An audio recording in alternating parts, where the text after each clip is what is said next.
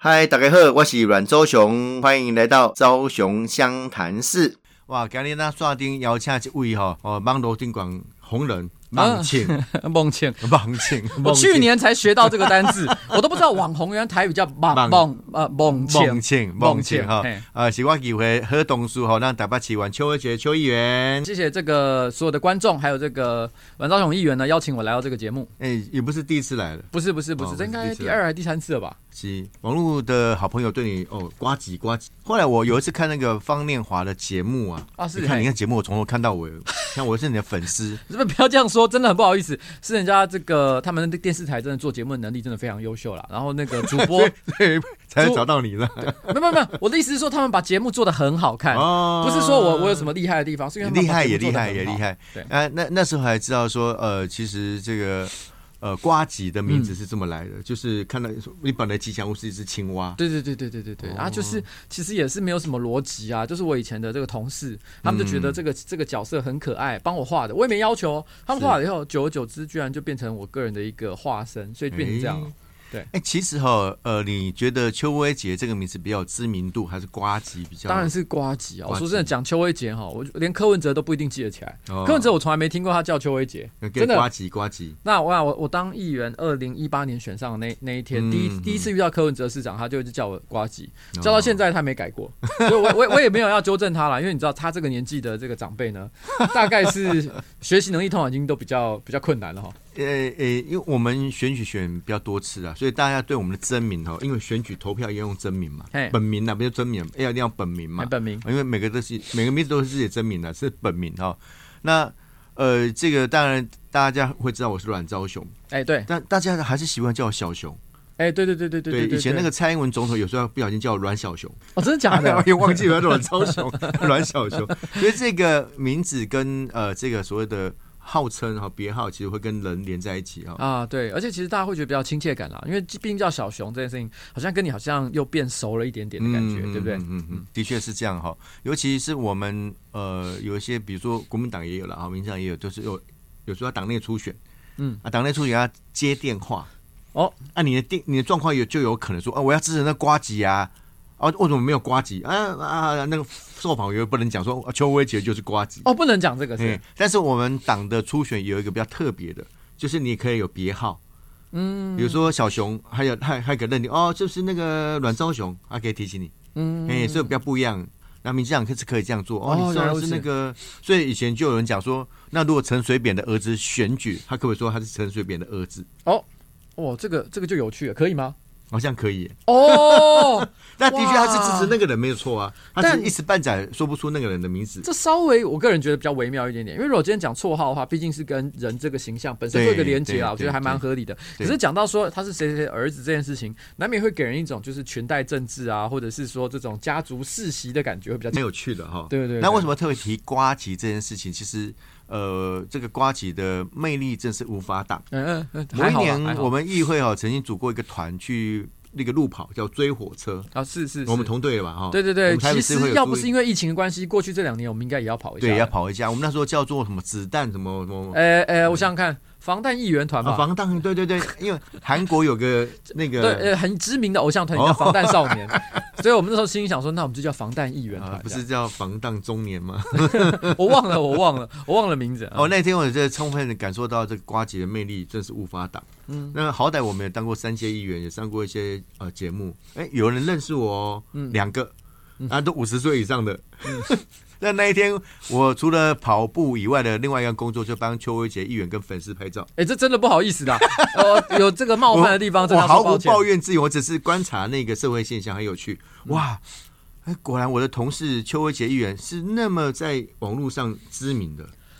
哎，真的，我我真的那时候，因为我不是一个，我算是网络移民嘛，我们应该都是。我们不是网络原住民，不是不是，因为我我记得网际网络哈，要到我大学一年级的时候才开始比较流行，差不多差不多差不多，嗯，那时候还要拨接嘛，咚咚咚咚，对对对对对对对对对，很慢的，所以没错，所以我还记得我人生当中那时候上大学就拿我阿公阿妈，因为考上大学给我的奖金，哦，买了一台就很昂贵的电脑，心想说我接下来要一头栽进这个科技的世界，不然在那之前网络是什么真的不是很了解，真的，所以所以呃要去如何跟网络世界交往这件事情，其实。在现在已经变得很大的课题。嗯，那为什么要特别讲这个东西哦？其实大家都会常看到金马奖啦。金钟奖啊，甚至现在还有金鹰奖，对不对？哎，对，金鹰奖。哎，我的助理跟我讲说，哎，你要问一下那个瓜吉议员哦，还有个走中奖很有名哦。对对对对对对，到底什么叫走中奖？我一开始说他是不是讽刺人家？因为像那个酸梅金酸梅奖，金酸梅国外有个金酸梅奖，在讲电影这件事情，通常通常是颁给比较难看的电影啊，有点搞笑的意思。坦白讲，第一届真的是这样。第一届那时候我们叫走中奖，其实那个我们那个奖杯还有包含它的一些这个视觉上的设计，都跟金钟奖有点相似。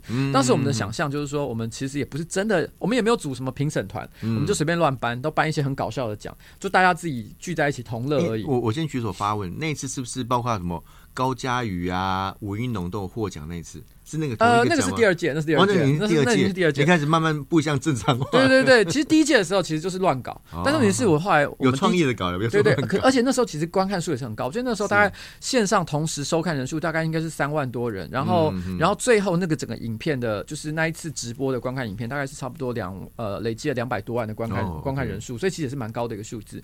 可是到了第二年的时候，我们就在思考一个问题，就是说，其实我觉得一直以来台湾都没有一个奖是专门颁给新媒体的内容，我们有颁给音乐的金曲。奖嘛，对不对？然后我们有颁给电影的金马奖嘛，也有颁给这个电视节目的金钟奖。可是新媒体的奖奖呃，一直都没有任何奖项可以去奖励那些其实真的创作出很优秀作品的这些创作者。所以当时我就心想，如果我们能够保持一点点我们本来这种欢乐搞笑的气氛，但是我们很认真的来颁奖，会怎么样？所以那时候我就很认真的去组了这个一个评审团。这个评审团我们去各界找了一些专家，譬如说举来讲，当时的这个评审团，呃，像电影圈我们有找一个叫徐汉强，徐汉强导演他是他是之前《返校》这部电影的导演，像第三届的话，我们是找黄信尧，《大佛普拉斯》的导演，所以我们其实都是找一些各界优秀的人啊。比如说像音乐圈，我们找像是颜色的迪拉，他是台湾目前呃最知名的嘻哈品牌的老板。嗯，反反正大概就是我们都有找一些知名的人物，然后呢来自不同领域，然后来做评审，然后呢也是给他们一个很高的标准去评审出，就是我们觉得今年度各种我觉得最优秀的这个影片类型。那呃，第二届的时候，那个时候我们就因此邀请了这个一些也是蛮有趣的政治人物，像是刚刚提到你刚刚提到的高佳瑜，那时候我们还有邀请他上来唱歌吧？我记得是这样。是那次变红的吗？对，也也不至于啦，但那次就是玩的蛮开心的。对对对，那也很感谢在这过程当中，其实有一些呃这个政治人物也给我们的一些帮忙，比如说像其实第三届的时候，因为我们第三届因为第一、第二届真的是乱搞。第一届是真的完全乱搞，第二届是乱搞加上一点正经，嗯，然后第三届我们想要完全走正式的感觉。第三届我们是在 TICC，是在那个那叫什么？国际会议中心对国际会议中心，它是个两千五百人的场地。我说真的，这个这个已经在台湾三金的角度，对，已经是三金规格的一个一个情况了。那当时那个情况哈，因为已经搞大了，可是我们的那个视觉设计哦，还是跟金钟有一点像。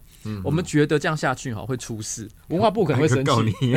对，所以我们那时候想要先取得他们的谅解。OK，所以我们那时候就请那个陈博维，也是我好朋友，然后我就请他帮我跟文化部约个时间。OK，然后我们有坐下来好好谈了一下。那我觉得文化部真的也很 nice，就是说给我们一个。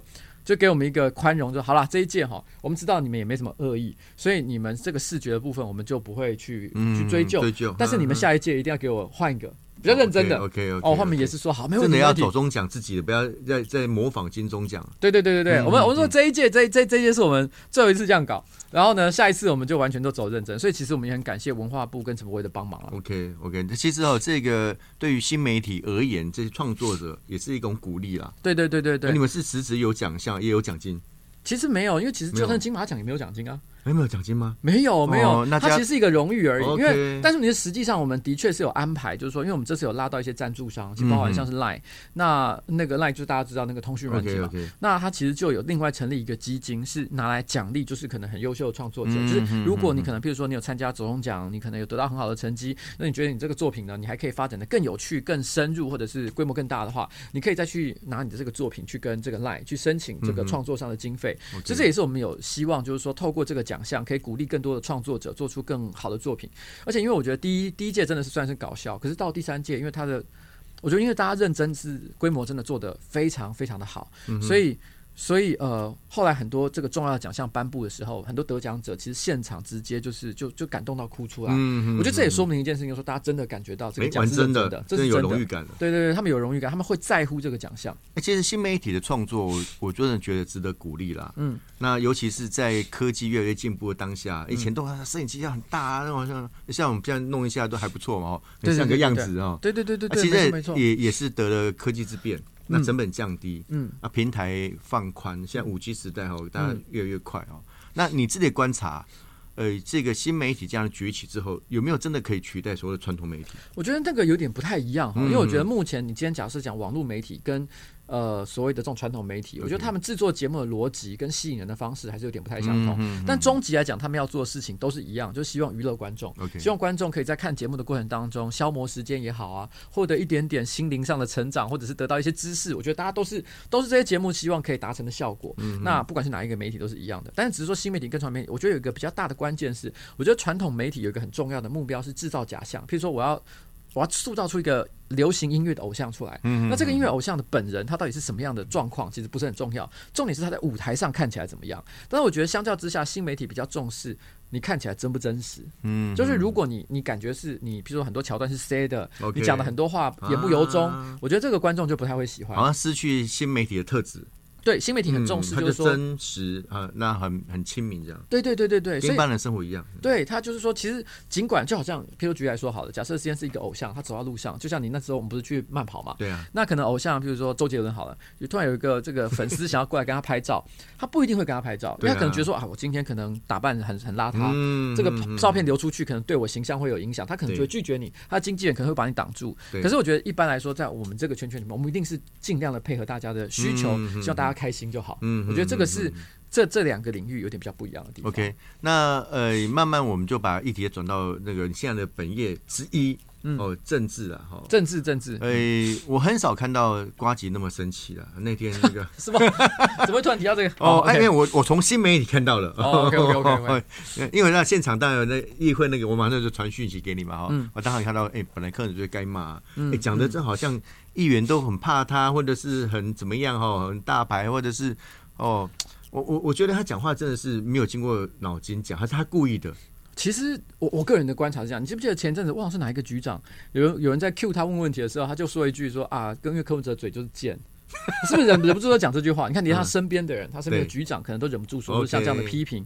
那我觉得局，我觉得甚至于柯文哲搞不好听到这句批评的时候呢，他也笑笑的，因为他可能觉得这是他个人的特色。嗯我觉得这是柯文哲一个很有趣的一个人格特质啊，哈、就是他对于自己直言不讳，你好听是这样讲，嗯。但难听一点就是很爱嘴这件事情呢 OK 他都有一种自豪的感觉。嗯。但我记得我很久以前哈，我在这个我在这个民间企业上班的时候，当时我的老板曾经跟我讲过一件事，他就说，因为他我平常讲话也是常常很直言不讳的一个人，嗯他就跟我说，你千万不要把白目当做是你的优点。嗯嗯，他曾经这样警告我，他意思就是说，其实有时候做人诚实、诚恳，这是一个很好的事情还 OK。对，还 OK。可是当你太以为这是你个人特色的时候，嗯你不知不觉踏到白目这个境界的时候，那就不是一件好事。OK，他说他叫我要知道节制，所以我后来当时才就会开始反省，就是说，对人不能真的太白目。我觉得柯文哲的特征就是说，我觉得也许他有的时候他真的可能想做一些好事，嗯可他这个人就是白目。嗯哼，那我觉得作为这个台北市的市长，我觉得柯文哲最大的问题其实不在于说他是个很坏的人，而是在于说他不是一个很好的老板。嗯所以呢，他没有办法让真的很优秀、有才华，或者是愿意诚实跟他表达意见的人，好好留在他的身边。嗯所以你会发现，他身边现在很多，不管是包含民众党在内，还是包含现在他可能身边的一些幕僚人员，我我里面当然还是有很多优秀的人了哈，嗯但是那个牛鬼蛇神也是蛮多的，而这造成了整体施政的表现，我觉得就是让人起了怀疑。我我们稍微还原还原一下市场，因为当时是因为熊好券审查的问题嘛。对对对对那有，部分议员大家有表达不同的意见，但其实不是党哦，大家注意一下，不是党熊好券啊，当然不是，当然不党，是只，是大家说，哎，那市长觉得哦他要去沟通哦嗯。那他也跟议会讲说，他要去找这些议员哦嗯做沟通工作。我说很好啊，当面沟通是好事情嘛。嗯，哦，而且他说啊，我一去哈啊都都没有看到人呐，哈，怎么样？好像呃约好啊，你们故意不见会干嘛？其实不是嘛，哈。对，不是，因为其实当下是他也没有真的跟我们办公室约好所以也没约嘛，没有约啊，他是黄珊珊，他在那个前一天突然间遇到苗博来说，哎、明天如果市长去找你们怎么样？嗯啊，他苗苗博雅跟他讲说，我们明天都没空，因为这太临时嘛，你嗯突然间前一天约说，那所以当时我们就已经没有答应了，嗯结果没想到市长呢，明明都已经我们都跟他拒绝过了，嗯而且当时呢，他还有当天的中午，他还有让这个应该是停管处还是谁，反正一个市府的的的窗口，嗯对对，去联络就我们办公室说，请问一下我们人在不在？OK，我们都已经跟他讲不在了，因为我真的也不在。嗯然后呢，他还是硬来了，来了以后又跟这个那你不在，他硬去干嘛？我也不懂啊，他我有来哦，我有来哦。对对对，他就是表现一副 就我有来的样子。结果后来没想到第二天，他就跟这个呃国民党的议员直接就讲说啊，我都很努力沟通啊，可是议员哈都都避不见面。我心想哇，那我避不见面，对我们没有避不见。面呢、啊，临时约啊，然后约没空啊，你早点约 OK 啊，大家不是没事干，而且说真的，当时礼拜三没有见到面的时候，我其实也没有觉得什么特别要生气嗯或者要质疑的地方，嗯嗯我只觉得说，哎，这个人怎么这样，怎么那么好笑啊？这改天再约嘛。所以我那天呢，啊本来还录了一个自己的节目，在讲这件事情，有点半开玩笑，没有一点不愉快的感觉。可是我没想到第二天突然间风云变色，那让我有一种感觉，就是台北市政府其实是不是有一点刻意想要制造一个陷阱，嗯然后呢，让这些议员呢其实变得很难堪。嗯但我觉得这件事情就是很不应该啦。哦，对对，我想哈、这个沟通为上啦，因为很多事情还是可以沟通的。其实对对我都认为说啊，那个朝野之间呢、尤其是台北市议会，其实没什么那个意识形态了，因为毕竟市政嘛，嗯。所以都可以谈，好，都可以谈。嗯，我最近弄我看这类公投的辩论了。嘿，是是是，哦因为我觉得开始有公投以来，我觉得这个辩论其实对民公民社会来讲是正向嗯的。我觉得这样是一个很好的事情啊。不过我后来哎看哇，瓜吉也在这个哦辩论的名单当中。哦、对，哎，因为这嗯个你是反对何氏重启？呃，反对何氏重启，因为其实这件事情啊，我必须要讲，我我相信，因为我们年代一样啦，所以你一定了解我在说什么。就是我记得在两呃反核的运动哈，其实在台湾有大概几十年以上的历史。有，很久，但以前它是很社会边缘的状况，是。就是没什么人在意这个话题。没错，然后，但是问题是呢，到差不多两千年到两千一一零二零一零年左右之间，慢慢的反核变成是台湾算是一个主流的一个论述。嗯嗯没错。哦，，社会上我觉得普遍越来越多人开始接受这个观点，我甚至于都觉得，哎，反核的运动好像即将要水到渠成。嗯那个时候我也是支持反核的嘛，是。但没想到在一零年到二零二零年之间，你觉得这个风向突然之间大幅度的逆转，嗯很大的一个原因就是台湾突然出现一批就是支持核能的人士，他们用一些似是而非的言论，然后大量的这种假新闻跟错误的资讯和一些假科学的内容，他们不停的塞到这个社会上，所以此突然之间这社会突然觉得，哎，对啊，啊台湾现在缺电啊，我们怎么样怎么样啊，然后呢没有核能，我们台湾活不下去啊，经济不能发展啊，怎么一瞬之间这个社会哈、被这些错误的资讯带到完全一个你想象不到的方向。嗯嗯那我觉得对于一些可能可能两千年或者是九零年代末期才出生的这个年轻人来讲，今年只有二十几岁，他可能只感受到就是哎、支持核能是一个主流论述的时代 OK，不像我们经历过，其实、嗯嗯，你知道有那个历史感比较不一样。对我们就会有一种、怎么会台湾社会走到今天这个地步？我们以前还听过那个车诺比嗯，事件嘛，我们有经过车诺比，经过福岛。对，所以我觉得那个时候全这整个社会其实都普遍处于一种就是反对核能的一个气氛当中。其实，在福岛发生那个事件的时候，那个时候台湾的正好是台湾反核运动的一个巅峰，因为台湾因为福岛事件，所以使得大家突然间觉得哇，那真的核能真的还是雄厚还是买了哈。那核一、核二、核三反正都已经启用了嘛，我们就让它用到完嘛。叫除役，哈，对，但是但是核四呢，就就就这个这个真的我们叫飞核不要再讲了。家园哈，飞核家园那对，飞核家园那个时候，但但真的是，我觉得这个举个例子来讲好了，像你看哦，像这些台湾目前一些支持核能，他们最喜欢散布的一个错误讯息，就是说他们喜欢说，哎、日本在福岛之后，其实也都已经开始支持核能了，嗯，然后其实没有，你知道吗？日本其实全国大概有五十四座的核电厂，在福岛核灾之后，它立刻有十五座永久停役，马上就停掉，就不会再开了。啊剩下的大概三十几座吧，哈然后它它变成是说。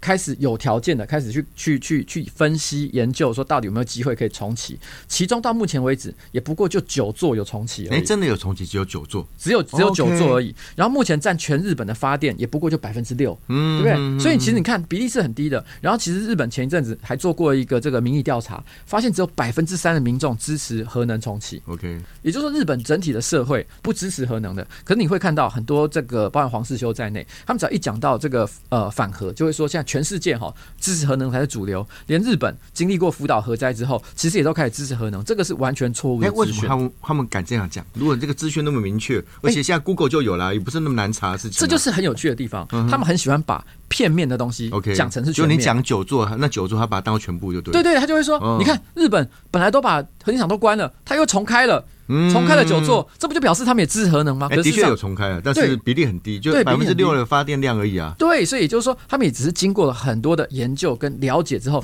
他们发现说，好啦，那有久坐勉强可以开。其实哦，这个核适议题哦，其实看起来像慢慢的呃社会的累积的声量又不太一样。嗯，哦，之前可能看起来真的是赞成的比较多。嗯，那陆陆续续这些不管蓝绿的地方首长表态之后，连柯文哲我今天咨询他，还说他是反对的啊、对。但我问他说啊，你民众党有没有赞成？他说我们这样看起来内部赞成比较多。我说啊，那你现在柯市长比较对，还是柯主席比较对？哦其实我觉得这个就是民众党一个很怪异的地方、哎，我不知道大家有没有注意到，就是说，其实最早他们针对公投议题，他们的立场其实内部有一个定调，叫良好两坏。两好两坏，对良好两坏部分赞成，对，部分赞成，部分分反对哈。但是虽然他们良好两坏是一个很怪的状况，就是譬如说他们呃反对核四，但是支持就是早教的这个这个这个议题。可这两个议题其实是等于是说什么？我一方面不要核电，但是呢三阶我又不要盖，所以这个天然气发电也不搞。对对，那哇哇靠，真的是用没有爱发电。思考到整体的这个能源发展的部分了。哦，对但嗯但是后来他们慢慢的又变成那个三好一坏，嗯然后呢就是坏，唯一坏的就是反核四的部分。嗯但是前一阵子突然间又变成是三好一个开放，开放的部分就是核能的部分，哦所以他所以柯文哲才会讲说啊，我个人是反对了哈。嗯但是你是至于这个大家的看法，大家自己去决定。你看这个嗯这个事情，它变成是开放性的哦。是所以你看，你可以等于说，民众党在这个议题上的立场是不断的退缩，嗯一直丢一直丢，越丢越接近就是国民党的这个状态。对，那可能有政治的这个这个设想了哈。有，当然有啊。那那那但是说回来，就是这个政策本身民民间堆积的这种声量，我觉得现在反对核能越来越多了，嗯因为现在彰显出来的讯息越清楚，大家越明白我们到底要不要反核是这件事情。嗯，这这个议题哈，虽然有有一些真的反对核能的运动的这个议题的这个运动分子啊，嗯他可能或者一些组织可能不会认同这个讲法，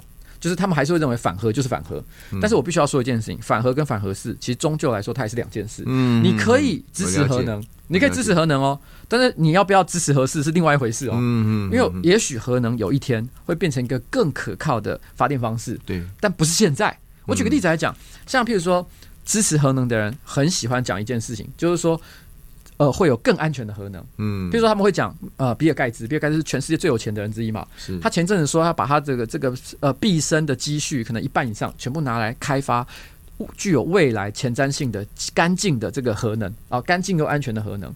但是他把钱投进去做这件事情，会成功？不晓得。不知道啊，对啊就表示还没有，你知道我意思吗？嗯如果今天在我的立场是，今天假设有一天比尔盖茨花了这笔钱，真的产生一个作用，他开发出了一个所有科学家都认同，就是哎，这东西真的安全又干净，没有任何的问题，那我当然也是哦，好啊，有何不可？可等那一天来了再讲嘛，那是一种一种想象，那是哲学的想象，那不是科学的根据。因为科学要要真的发生的实验出来，是对这个是数据是有用的才有用嘛。嗯哦，要转换成这个量产之后才有办法执行嘛。嗯所以我觉得这个是可能就是一种想象吧。对啊，你看，像侯汉廷，他在他的咨询里面，他讲到一个东西，我觉得也就不合理啊。他他他也是引述这些支持核能的人讲了一件事，他就说：“哦，请问柯文哲市长，他是用问柯文哲市长，嗯用一搭一唱的方式来表达他支持核能的立场。他就说：柯文哲市长，请问一下，你知道其实核废料是可以再生利用的吗？嗯其实这也是目前支持核能人很爱讲的一个论点。嗯可这是一个有问题的论点，是在于说，的确有部分的专家他们认为核能呃这个核废料是有机会可以部分再生利用的，但是第一个。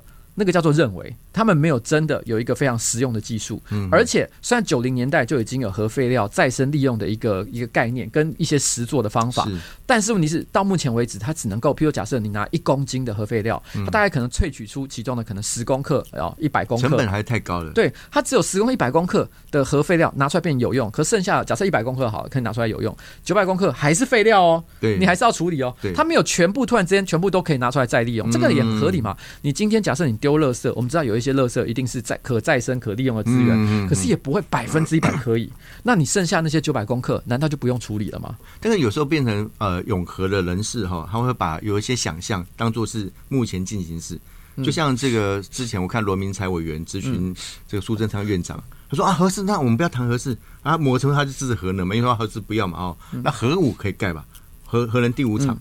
那那苏贞昌说啊，那盖在哪里？哦，他说、啊、那法国哦都是用那个，那、法国没有断层带啊。嗯，那为什么我讲这个事情？就是我那天看到一个呃，算是传统媒体，他当然有他的立场啊，他比较支持男男的了哈。嗯哎，我看他的新闻报道很有趣，因为正好有一群立委去考察和市场，那个记者引述说啊，断层带从这个地方到那个地方啊，觉得是很危险的。哎，所以他们嘴巴说出来还蛮有公信力的。嗯嗯，就的确这个事情是危险的。嗯啊，这个事情也没有任何人可以去克服。当场的这国民党的立委也没办法回答这个问题，所以这个会不会某个程度慢慢变成一个共识？我希望可以啦，因为哈，我觉得接下来其实有呃，我呃已经完成一场，就是经济部次长，然后跟那个那个黄秋黄世修了哈。听说他他他是全场都是他嘛哈。永和的部分，对永和部分啊，这这这只是两个可能啊，一个是黄世修没有朋友，另外一个黄世修 这个太自负了，以为这全世界他最高，对不对？所以你会看到，其实像什么美珠啊，哦，这两个也不矛盾啊，不冲突，也可以并存，可以并存，因为有 A 才会有 B 啦，对不对？就这种感觉。因为其实像你看，其他目前几个公投议题，不管你是说公投也好，还是来猪也好，其实你可以看到国民党都派出了自己的一些知名的人士，嗯，啊，什么罗志强也要去打嘛，对不对？那听说换人了，听说他好像坚持还要自己打，我也搞不太懂。又又来了，又又说要，对不对？对，反正被他说绕跑之后，他又回来了。对，就是。啊，这也是国民党现在，可是这可能跟今天主题比较无关了哈。但国民党现在就是这一点有点有点可怜了哈，就是一副要打不打，然后要派谁打都还没有决定的样子，看起来真的是让人觉得很看没有了。但你可以看到一件事情，就是其他的议题他们真的都有派出一些有社会知名度的人，可是只有反核这一题完全都黄世修一个人主导。黄世修这个人，其实就是说他其实说真的，他虽然也许。在这个知识和能力议题上，他真的有具备一定程度的专业能力。那可能在这个领域里面，很多人也都相信他。可是对于这个整个社会来讲，他的认知度还是太低。我觉得为什么？其实，在呃民间团体，就地球公民，他会来找我跟苗博雅去进行这一场这个电视的辩论，有一个很大的原因，就是希望透过我们自己本身在社会上已经存在的一些知名度，引起更多的注意跟讨论。因为也许可能一些支持我或喜欢苗博雅的这个观众呢，他可能就会为了这个理由，特地把电视转开来看。真的，我在我这样觉得，我觉得精彩可期。因为毕竟那个那个经济部曾文生次长，嗯，哦，他当然有他的专业各方面，他论述能力也很强。对对对，他毕竟是好像感觉官方跟民间之间的这种呃说明，这样哈，比较没有那种觉得好像随时有火花的感觉。嗯嗯，虽然也有很有火花，但是期待度没那么高了。但看了以后觉得还蛮精彩。哦，对，但是我觉得你那个。期待度很高，所以我也希望就透过苗爸爸跟我的那一场，那其实可以更多人来了解这个事。对对对，那他了解这个事实之后，我觉得相信呢，我觉得也会有更多人支持像我们这个反核式的议题。当然，我觉得其实我觉得第二场也很重要了。嗯嗯嗯。第第三场是那地球公民的这个中越蔡中越哦，OK OK，中越。然后第二场其实是和前核二厂的厂长。嗯嗯。那核二厂的厂长亲自上火线来说明这个合适的问题。我那可能很多讲的很专业东西，我们不一定听得懂。但是我觉得他至少会让人觉得哦，真的是有公信力吧？专业没问题，专业专业绝对没问题了吧？对，他也不会拿扎自己的脚了哈。嗯。刚才刚才提到核废料了哈，核废料我们大家知道有高阶低阶的这一个区隔嘛哈。呃，永和人是跟你觉得永和人是跟反核人是最大的差一点在哪里？其实高阶的部分，你知道，这就是我觉得一个很有趣的地方。你可以看到，像是包含成徐巧芯，这是我们的同事嘛哈，还有包含可能像这个这个侯汉廷，他们在讲到核废料问题的时候，其实他们都有点含糊其辞，他们都会说核废料可以再生利用。或者是说核废料呢？其实基本上只要放核电厂就可以了。像黄黄万庭那时候，其实就现在就是放核电厂啊，可越来越多啊。对对对对对，嗯，其实这个问题说起来好像的确，因为他们那时候有一种想要想要混淆视听的做法，就是说想要告诉大家说，其实大家不用担心核废料问题，基本上呢，你只要放在核电厂就解决了。现在大家也都放核电厂，可这是完全错误的说法，因为现在的核废料呢，的确现在目前核废料就是所谓的那个高阶的那种那种那种核废料，就讲燃料棒嘛，燃料棒是插在那个燃料池里面，其实就可以了。好，但是它只能够插个几十年，嗯，就是存放个几十年之后，它还是要寻找一个终极的处置场，干式的，就是可能找一个就是有安全的地场所，然后把它深埋在地底下，哦，这个才是正确的一个做法。可是问题是因为现在核电厂发展在人类发展历史当中其实很短。那所以导致就说，其实各国呢现在基本上都还在失事储存的阶段。嗯。但是接下来他们都知道，接下来因为这个东西哈，这个辐射啊，或者是高热啊，你还是要找一个永久的储存地方嘛。对，全世界各地，不管你要说美国也好，还是目前全世界最永和的法国也好，嗯，都不知道要放哪里才好。他们都还没有找到终极的处置场。所以那台湾地这么小的一个地方，你说到底真的要放在哪里？而且实质上来讲，他们会讲一个很廉价的口号，叫做“核废料很安全啊，放我家我都不在乎啊”。可事实上，真的能够放？放你家吗？哦，这个其实没有这么简单的哈。储存还有专业的这个需求啊，哪有那么容易？哎，对，而且其实哈，第一个依照目前法律规定，有一个很重要的点是在说，今天即便是低阶的核废料，嗯嗯，它也不能，所以低阶核废料就是指说，譬如说，假设我是呃，可能是核能核能电厂的工作人员，对的，衣服啦、衣服啊、手套那些东西，那算低阶的嘛哈。即便是这种低阶的核废料哈，它也不可以放在人口稠密的地区，它是有一个人口稠密的定义数字，所以基本上你要放在台北市区。不可能，就已经是不可能了。嗯，好，那我就。我就算了，这一点我也不管。假设我们修法好了，但是问题是呢，目前核废料呢，你要存放的时候，还是要必须该地区的这个人们去公投决定。对对。那那我就问一个问题好了，怎么可能会通过？对，就是其实这个问题就最廉价的地方在，比如举例讲，徐小新说我可以放我家，可是你要想看徐小新住哪里？徐小新住在台北市八德路附近，离我家大概走路我我走路可以到的地方。嗯嗯。我其实说真的，我不会阻止他。他如果真的说核废料可以放他家客厅了的话，那我先请他认真的去领表，因为这是可以做的。他可以去领表申请做这应该会。然后呢，请他去跟邻居 会应该对，请他跟他的处 B gay 表去跟他沟通一下，说哎，对我我就想说，你们如果既然这么爱讲这件事情的话，你们就真的去做。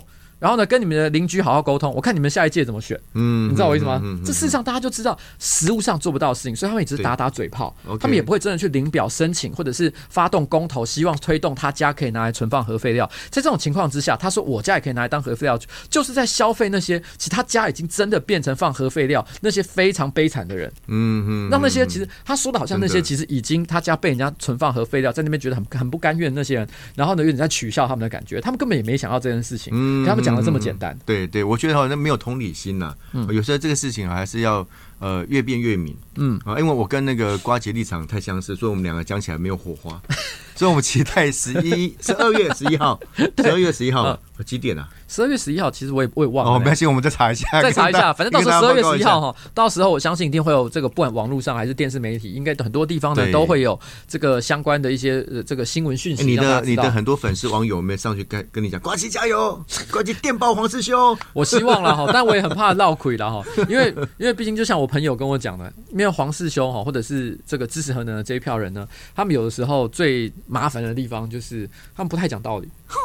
那那你有作为讲道理的人，你有时候就会觉得跟他们讲话真是有理说不清啊，真的。对，所以这个也很难处理哈。不管，但我觉得沟通的对象是社会大众了，而不是互相的对方嘛，因为这是为了自己的价值信念而变的，嗯，又不太一样哈。你看起来哦，这个瓜姐是有备而来了，好，好期待这一场的辩论。我是阮昭雄跟瓜姐邱伟杰议员，昭雄湘谈室，我们下次见，谢谢，拜拜。